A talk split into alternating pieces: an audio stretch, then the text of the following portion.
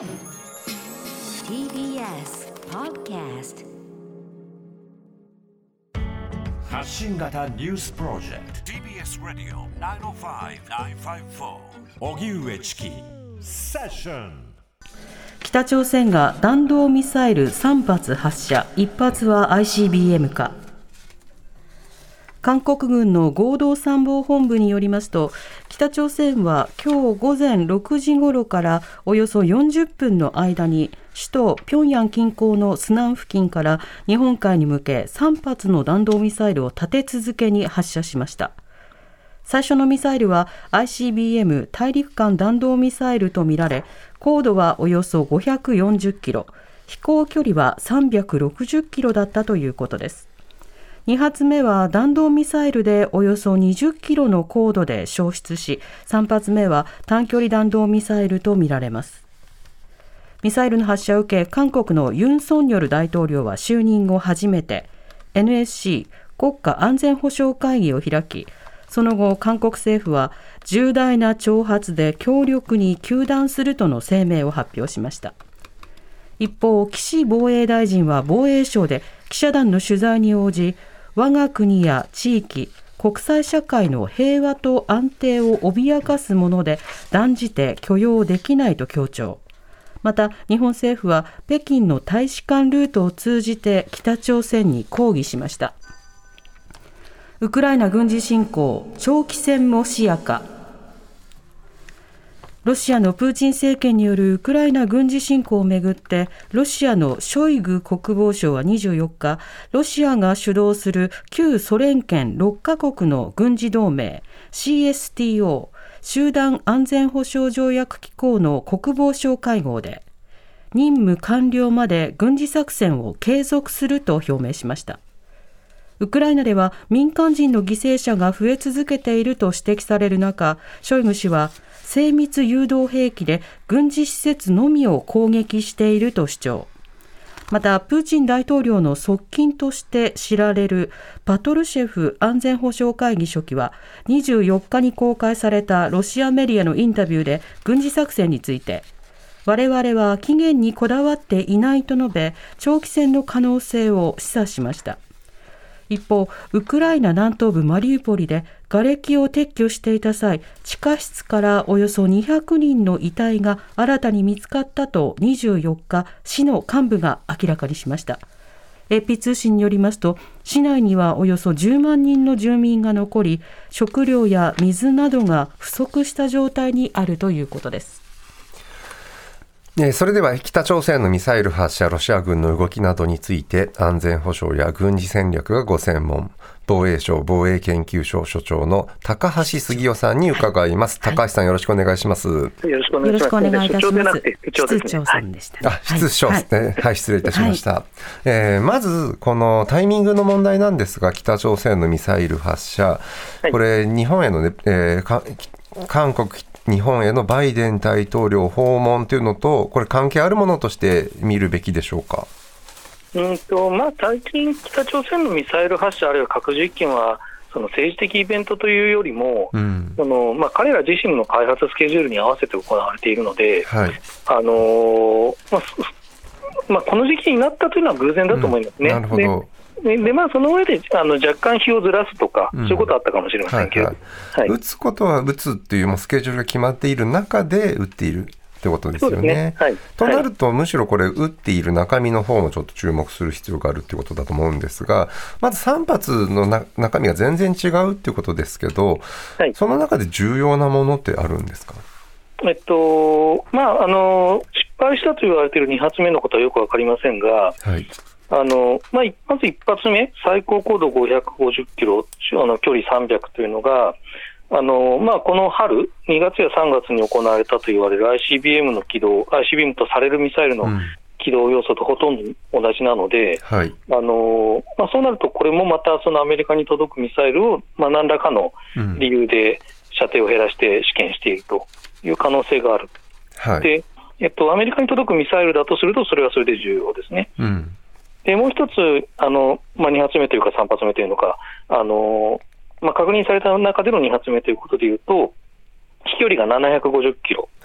ということですから、はいうん、あの7キロちょっとということですから、まあ、1月に、あの変速軌道で飛ばしたミサイルとほとんど同じ軌道になりますね。はい、でこれはその日本に届くあのミサイルということになるので、うん。はい、あのまあ、日本に対する直接的な問題ということでいうと、こちらの方が重要とは言えます。なるほど、はい、まあ、そこを複数撃ってきている、で、はい、その中で、まあ、こちら側のタイミングというか、ね、撃たれる側のタイミングって言い方もおかしいんですが、韓国は、えー、政権が変わりました。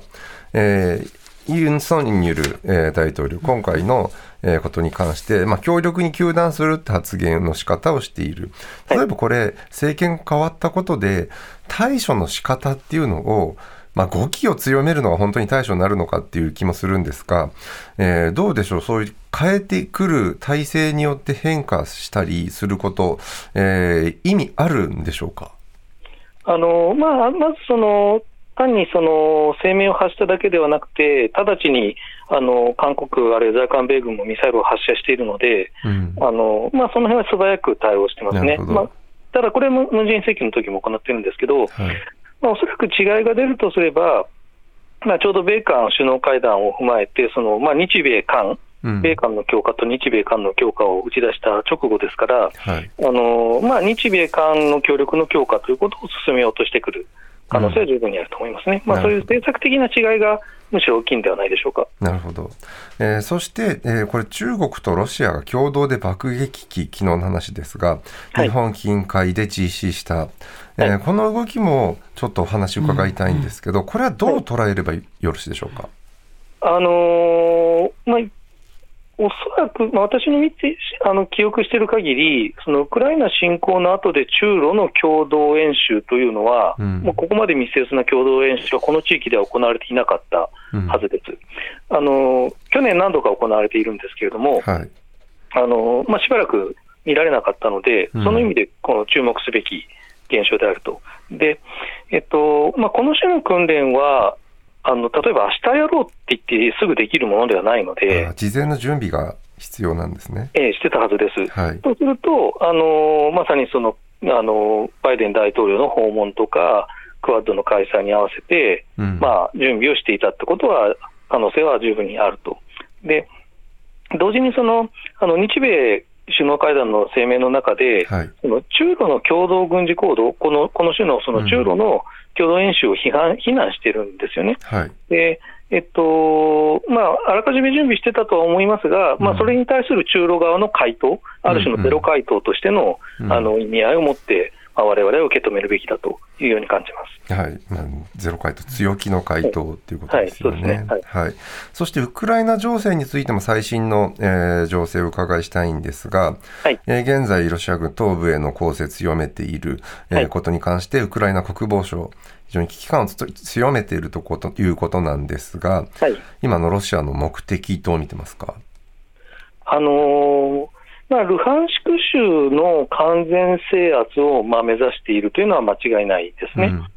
うん、でまあ、最後に残された大都市であるセベロドネツクをあの陥落させるために、あのまあ、ただただセベロドネツクに直接侵入するのではなくて、うん、あの北と南からあの二手に分かれて包囲しようとしていると。はい、あので包囲してそのマリウポリのようにあの火力であの制圧するというのを考えているんだと思います。で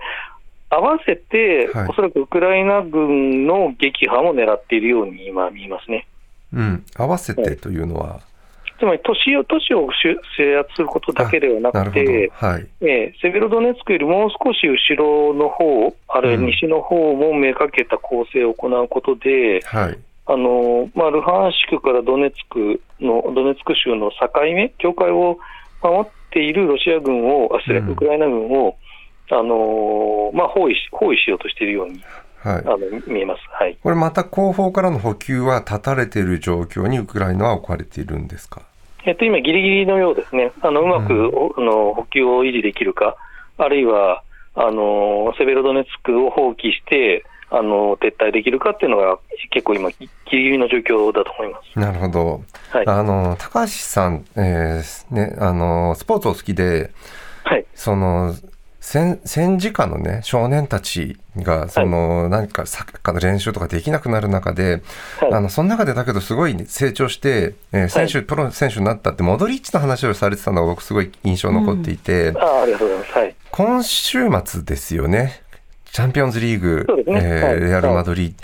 ーで、もちろんこれモドリッチ活躍期待してますよね。はい、そうですね。またあのー、なんでしょうか。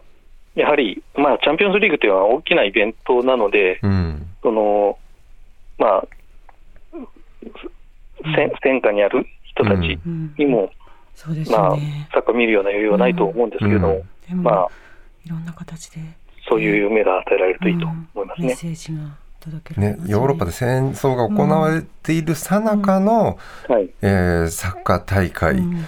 でおそらくそれの難しさみたいなものもものすごくあるんですけど一方でまあそこで、まあ、そういうものに負けないでそこを成功させるみたいな意味合いもこれあるわけですよね。そうですね、まあえっと、過去を遡ればユーゴ内戦の時には欧州選手権やっていて、うんはい、そのユーゴスラビアがあの出場できなくなるような、あの、うん、ストコビッチのユーゴスラビアが出場できなくなるようなこともあったわけで、制裁ということですよね。あの時ほど、うん、あの時国ですからね、あの時ほどの深刻さというか、あれではないんですけれども、あのやはり、でもそれでも、うん、あのサッカーは続けていく、うん、ということは重要だと思いますね。おそらく例えば、はい、そのマリウポリので籠城してた子どもたちも、うん、多分その何かを丸めてサッカーとかしてた可能性あるわけです、うん、うん、だからそういうようなことも考えると、あのやめてはいけないし、うん、うん、あのそういう重みを背負った大会だと思いますね、はい、こっちは。はい、一度お話しする機会があったら、僕、高橋さんにその話をお伺いしたいと思いましたの 思ったので、ありがとうございました。はい。はい防衛省防衛研究所、はい、室長の高橋杉雄さんにお話を伺いました、はい、ありがとうございました。はい、ありがとうございます